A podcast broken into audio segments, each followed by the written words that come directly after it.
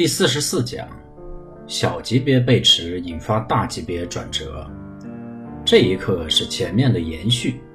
这一课和上面的一课可以说是缠论纯技术分析最深的两课。如果不能理解，建议不要停滞，直到把一百零八课全部学习过后，再经过相当长时间的实盘操作，再回来体会，会有大不同的感觉。还是用上面的例子，一个向上的三十分钟级别的小 A 加大 A 加小 B 加大 B 加小 C，如果小 C 是一个一分钟级别的背驰，最终引发下跌拉回大 B 里，这时候小 C 里究竟发生了什么事情？首先，小 C 至少要包含一个五分钟的中枢，否则中枢大 B 就不可能完成。因为这样不可能形成一个第三类的买点，不妨假设小 C 撇是小 C 中最后一个五分钟的中枢，显然这个一分钟的顶背驰只能出现在 C 撇之后，而这个顶背驰必然使得走势拉回 C 撇里，也就是说，整个运动都可以看成是围绕 C 撇的一个震荡，而这个震荡。要出现大的向下变动，显然要出现 C 撇的第三类卖点，因此，对于那些小级别背驰后能在最后一个次级别中枢正常震荡的，都不可能转化成大级别的转折。这个结论很重要，所以可以归纳成如下定理：缠中说缠小背驰大转折定理，小级别顶背驰引发大级别向下的必要条件。是该级别走势的最后一个次级别中枢出现第三类卖点，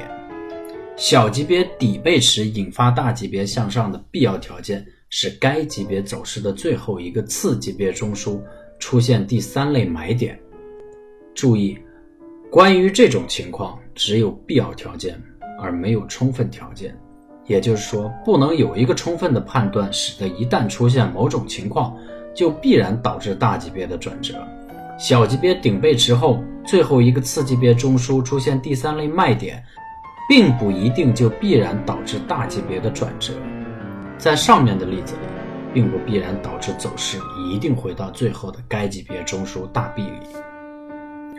显然，这个定理比起背驰级别等于当下的走势级别必然回来最后一个该级别中枢的情况要弱一些，但这是很正常的，因为这种情况。毕竟少见点儿，而且要复杂的多，因此在具体的操作中，必须有更复杂的程序来对付这种情况。而对于背驰级别等于当下的走势级别，如果你刚好是该级别为操作级别的，只要在顶背驰时直接全部卖出就可以了。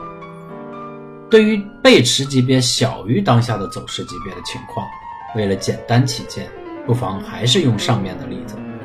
如果一个按三十分钟级别操作的投资者，那么对于一个五分钟的回调是必然在其承受的范围之内的，否则可以把操作的级别调到五分钟。那么对于一个三十分钟的走势类型，一个小于三十分钟级别的顶背驰，必然首先至少要导致一个五分钟级别的向下走势。如果这个向下走势并没有回到构成最后一个三十分钟中枢的第三类买点。那个五分钟向下走势类型的高点，那么这个向下走势就不必要理睬，